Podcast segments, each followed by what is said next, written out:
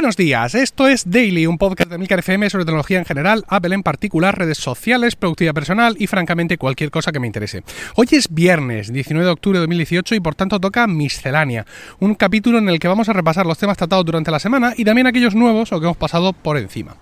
Bueno, quiero comentaros sobre mi portabilidad a Orange. El martes, el día de la portabilidad, efectivamente amanecí eh, sin tarjeta y bueno, pues conseguí, fui a una tienda, a la tienda donde se suponía que iba a llegar la tarjeta, no había llegado, yo tenía que entrar a trabajar y ya la cosa empezó a costarme dinero, porque la única solución plausible, que ya me dijo el, chico de la tienda, hay mucha gente que no lo quiere hacer, pero era pedir un duplicado. Como mi tarjeta SIM ya existía con mi línea por ahí, no era como el día anterior, que todavía no tenía línea, pues me pudo hacer un duplicado y bueno, pude salir de allí con, la línea de teléfono en, en marcha y empezó, empezó un suplicio un suplicio terrible, porque desde ese día martes hasta hoy eh, sigo sin poder activar el, el, contrato de datos, ¿no? Sin poder activar los datos móviles en mi Apple Watch LT.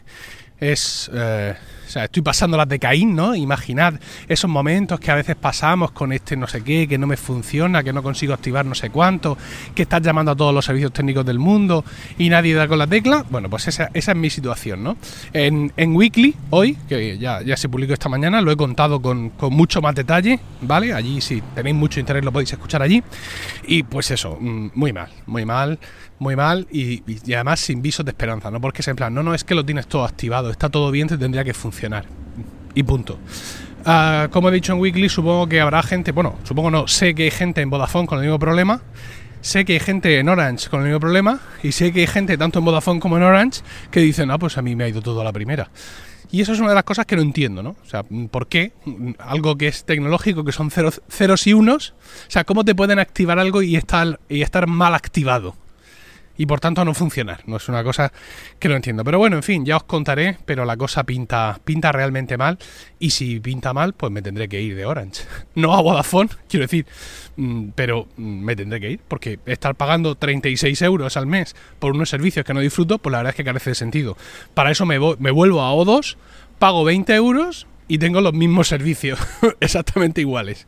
Bueno, más cosas. Pagos virtuales. Ayer estuvimos hablando de, de no, antes de ayer estuvimos hablando de pagos virtuales y como suele ser habitual en estos casos, después de el podcast y de escucharlo, pues recibí varias cuestiones por Twitter. Un usuario de BBVA me decía, yo llevo más de un año y a mí no me están cobrando comisión. Y bueno, se produjo ahí un intercambio de tweets y finalmente eh, apareció el propio BBVA en Twitter diciendo que el servicio Bizum actualmente es, gratuito, ¿no? Voy a decírselo a Alejandra, a mi, a mi amiga, porque parece que ella no se ha enterado y se deja cobrar 10 eh, céntimos por transacción, o lo, lo, mismo lo se está pagando ella voluntariamente. Pero allí salió la cuenta de Twitter y oye, pues no lo tendremos que creer. Yo ya le, le propuse, digo, oiga, pues quite usted el PDF de las condiciones porque allí pone otra cosa y a mi amiga le están cobrando, por así decirlo. Bueno, también comentaba BBVA durante el día de ayer y también otro usuario me lo, me lo retuiteaba que ya puedes usar eh, si, eres si eres cliente de BBVA, ya puedes usar Apple Pay para sacar dinero de los cajeros en aquellos cajeros, evidentemente, que tengan NFC, que estén preparados para ello. Esto es algo que ya están haciendo otros bancos. Eh, yo, por ejemplo, lo puedo hacer con Caja Rural Central y no sé si el Santander también lo podía hacer ya. Y es una cosa fantástica, porque mm, si me funcionara el LTE en el reloj, yo realmente ya, solo con el reloj, sin el móvil, pues ya podría salir a la calle, mm, o sea, mm, pagar con mi reloj y cuando necesite efectivo, sacar efectivo con mi reloj y hacerlo todo con mi reloj y todo, y todo maravilloso. Ah, más cosas, eso de, BBVA y Apple Pay. Twip, Twip. Estoy hablando con algunos eh, usuarios y parece ser que no tenemos un recuerdo cierto o claro de que Twip fuera alguna vez realmente exclusivo para clientes de ING. Mm, a mí me suena que sí lo fue y yo en estas cosas me fijo, ¿no? Quiero decir. Pero bueno, en cualquier caso, yo sigo pensando que el colectivo general tiene esa idea o ha tenido esa idea durante muchísimo tiempo. Eh, lo que sí me han confirmado es que, eh, bueno, evidentemente eh, hoy tanto Twip, se puede usar con cualquier banco y también se puede hacer cashback con cualquier banco. Y esto es muy interesante porque eso significa que mm, tú puedes ir al día o puedes ir a supermercados, el corte inglés, pagar con Twip y detrás de Twip estar tú cuenta del, en mi caso, caja rural, del BBVA, de lo que sea, y desde ahí sacar dinero. sacar dinero también a la hora de pagar en, el, en, el, en, el, en la caja, con lo cual las cajas de esos supermercados se convierten de facto en cajeros de tu banco, pero con una sutil diferencia. La sutil diferencia es que si eres de ING, el dinero va a salir de tu cuenta directamente, pero si eres de otro banco, el dinero va a salir de tu tarjeta. Y ahí me queda la duda de si eh, mi banco va a interpretar esta operación como un sacar dinero de cajero ajeno y me va a cobrar, en caso de que así lo estipule mi contrato, me va a cobrar comisiones. Por ejemplo, yo con Caja Rural Central sí pago comisiones para sacar de los cajeros, de determinados cajeros, de otros no, y la mayoría de los bancos funcionan así. Entonces yo tengo la duda de si yo voy con mi TWIP configurado contra mi tarjeta de Caja Rural y hago cashback, si el sistema lo va a interpretar como que es una extracción en cajero ajeno y me van a cobrar la comisión que ya me ha dicho mi banco que me va a cobrar o qué es lo que va a pasar. Eso es algo que tengo que, tengo que comprobar. Y por su parte, Verse eh, Verse ha dado también una novedad y es que ha sacado una tarjeta Visa, ¿no? Dice, usa el dinero que tienes en Verse en el mundo real, online o en comercios físicos. En cualquier sitio donde hacen tarjetas Visa, lanzaremos la tarjeta Verse gratuita muy pronto. Únete a la lista de espera, sube posiciones y conviértete en el primero en tenerla. Pues otra cosa interesante, ¿no? En vez de coger tu saldo en Verse y transferírtelo a tu cuenta bancaria, pues lo puedes dejar ahí y tienes tu tarjeta mm, de crédito de Verse, bueno, de débito en este caso, para ir usando este, este saldo. Pregunta el usuario Mark Boland. ¿Y qué hay de PayPal? Es el que yo utilizo, ya que los pagos entre amigos o familiares, o sea, si la protección de PayPal, no tienen comisiones. Bien, pues efectivamente, cuando yo acabé el programa, me quedé así con un poquito de, regomello, ¿no? Podríamos decir la palabra regomello, sí. Porque dije, vaya, no he comentado PayPal. Pero es que en esta cosa de los pagos entre particulares, tengo una sensación muy rara con PayPal. Es cierto que está ahí, es cierto que lo han agilizado con eso de PayPal.me. ¿vale? Que es como todo más directo, más, em, em, más dedicado a ese tipo de pagos. Pero me da la sensación de que esto de los pagos entre particulares, los micropagos entre particulares con PayPal, viene a ser un poco como la videoconferencia de Instagram. Recordaréis quizá que hace unas semanas os hablé de que ahora había videoconferencia en Instagram, no sé si hasta cuatro usuarios y no sé qué, no sé cuántas. La realidad es, ¿y eso quién lo usa? Mm, porque eh, tenemos la costumbre de encasillar mm, determinadas funcionalidades con determinadas aplicaciones.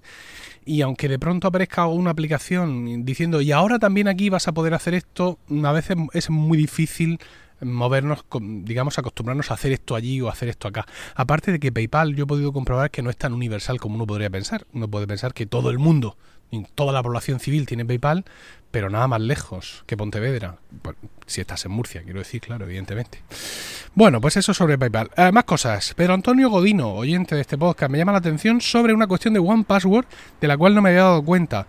Y al respecto hay un artículo de Miguel López en Apple Esfera el 12 de octubre que dice, nos cuenta que eh, macOS Mojave, por razones de seguridad, ha deshabilitado un componente de macOS que permitía a aplicaciones como One Password enviar un intro ¿vale? Es decir, tú eh, entras a una página web, pulsas, en mi caso, comando cedilla para que OnePassword rellene las contraseñas y automáticamente entras. Porque OnePassword también no solo escribe el usuario y contraseña, sino que también manda un intro. Bueno, pues esto ya no puede ser. Esto ya no puede ser y mm, por varios motivos, pues para evitar que eh, aplicaciones maliciosas usen ese componente de dar intros para hacerte entrar a sitios, digamos, donde tú no quieres entrar, ¿vale? Si eso existe y se puede automatizar, se puede automatizar eh, para todos. Eh, también de esta forma nos evitamos problemas, porque si dándole a comando cedilla, es decir, al acceso, se rellena todo y le damos a intro y entramos directamente, hay algunas páginas web de tres campos generalmente que te pueden dar problemas, ¿no? Esa típica página que tú le das y sabes que te va a rellenar dos bien y el tercero lo tienes que rellenar tú a mano no por culpa de One Password, sino porque además los programadores de la web pues han establecido ciertas reservas para evitar que los logins automáticos funcionen bien por motivos de seguridad, ¿no? Entonces, pues bueno, eh, de esta forma el, intro, evitar el intro automático también te evita algún problema.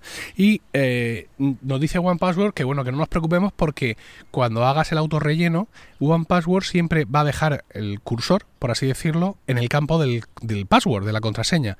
De tal forma que tú al final tienes que dar si no uno, como antes, dos golpes de teclado. Comando cedilla, insisto, en mi caso, para el autorrelleno y como el cursor se queda en el campo del password, le das a intro, con lo cual entras directamente y sigues siendo una persona muy feliz. Más cosas, un nuevo intento de Facebook de meter una cámara en nuestra casa. Esto se podría ya calificar de contraespionaje, creo yo, no sé. Eh, resulta que la web Cheddar, como el queso, mm, informa de que Facebook planea sacar al mercado un top set box. Un top set box es pues como un Apple TV, ¿vale? Que hay muchos en el mercado, hay Android TV, hay un montón de movidas por ahí. Bueno, pues allá va Facebook con el suyo propio. Se iría para la segunda mitad de 2019 y llevaría una cámara ahí metida para permitirte hacer videoconferencia. Ya sabes que una de las despegas del Apple TV es que no puedes hacer videoconferencia con él. Bueno, eh, dice que este aparato llevaría pues lo habitual, las aplicaciones de eh, para ver distintos canales, YouTube, etcétera, lo que sea, y juegos y todo este tipo de cosas, pero la cámara puesta ahí. Es decir, por si no habías comprado la cosa esa rara del otro día, que también te llevaba una cámara, aquí otro intento de meterte una cámara. Realmente no sé quién está ahora mismo tomando las decisiones, pero deberían de hacérselo mirar. Y eh, por último quería comentaros que como un 1% de los usuarios de Twitter está muy contento en estos momentos porque Tweetbot se ha actualizado a la versión 5. Esto del 1% no lo digo yo, ¿eh? es una realidad. Lo que pasa es que los usuarios de Tweetbot y de aplicaciones que no son la oficial son usuarios como muy top y muy ruidosos, pero no sois tantos, no sois tantos. El caso es que Tweetbot se ha actualizado a la versión 5 que trae un rediseño mm, de la aplicación en cuanto a su interfaz, este redondeo aquí, ahora esto es más grande, ahora esto es más pequeño, el avatar es un poco más así, todo está muy bien porque le dado un nuevo aire, muy optimizada. Modo oscuro, por supuesto, donde vamos sin modo oscuro. Y también tiene autoplay en vídeo y en GIF que viene activado por defecto, aunque tú puedes apagar ese, ese autoplay.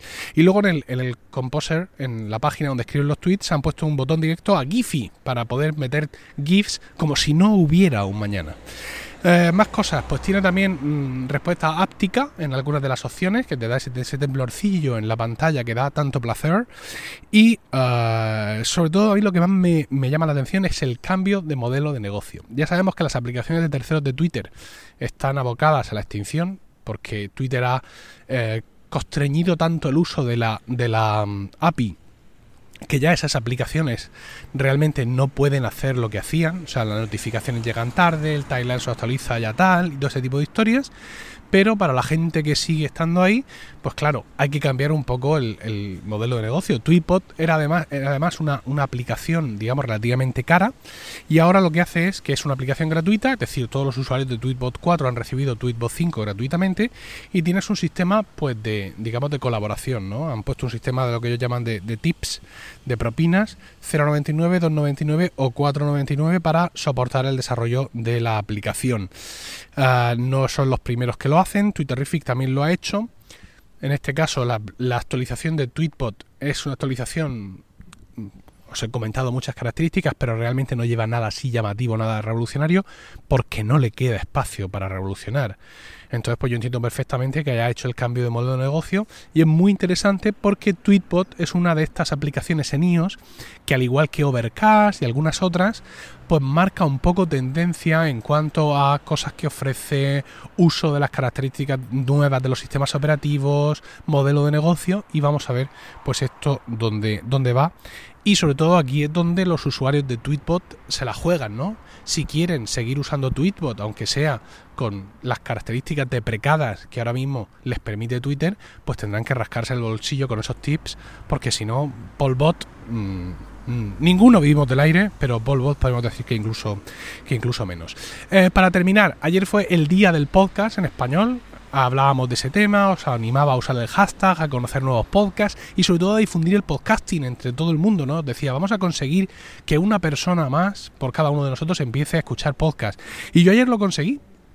Lo conseguí porque me comentó una, eh, una mamá del cole, me comentó que me, que me había escuchado. Además, eh, María, María que tiene un negocio al cual un podcast le vendría como anillo al dedo. Así que María, espero que hayas perseverado, espero que me estés escuchando también hoy y espero que eh, hablemos porque María, al igual que mucha gente y muchos negocios, necesita su podcast. Bueno, espero vuestros comentarios en emilcar.fm barra daily, donde también encontraréis otros medios de contactar conmigo y no olvidéis suscribiros a focus.emilcar.es, 3,99 euros al mes acceso completo, 2,99 eh, vídeos sobre iOS, 1,99 productividad y 1,99 Unity Budget y podcasting. Y todos esos planes incluyen también Weekly, mi podcast sobre iOS y mucho más. Y también lo tenéis en iVoox, el podcast solo, desde 4 desde hoy 4 por Dios, desde 1,49 euros. Precios para todos los gustos y todos los intereses. Que tengáis un maravilloso fin de semana. Un saludo y hasta el lunes.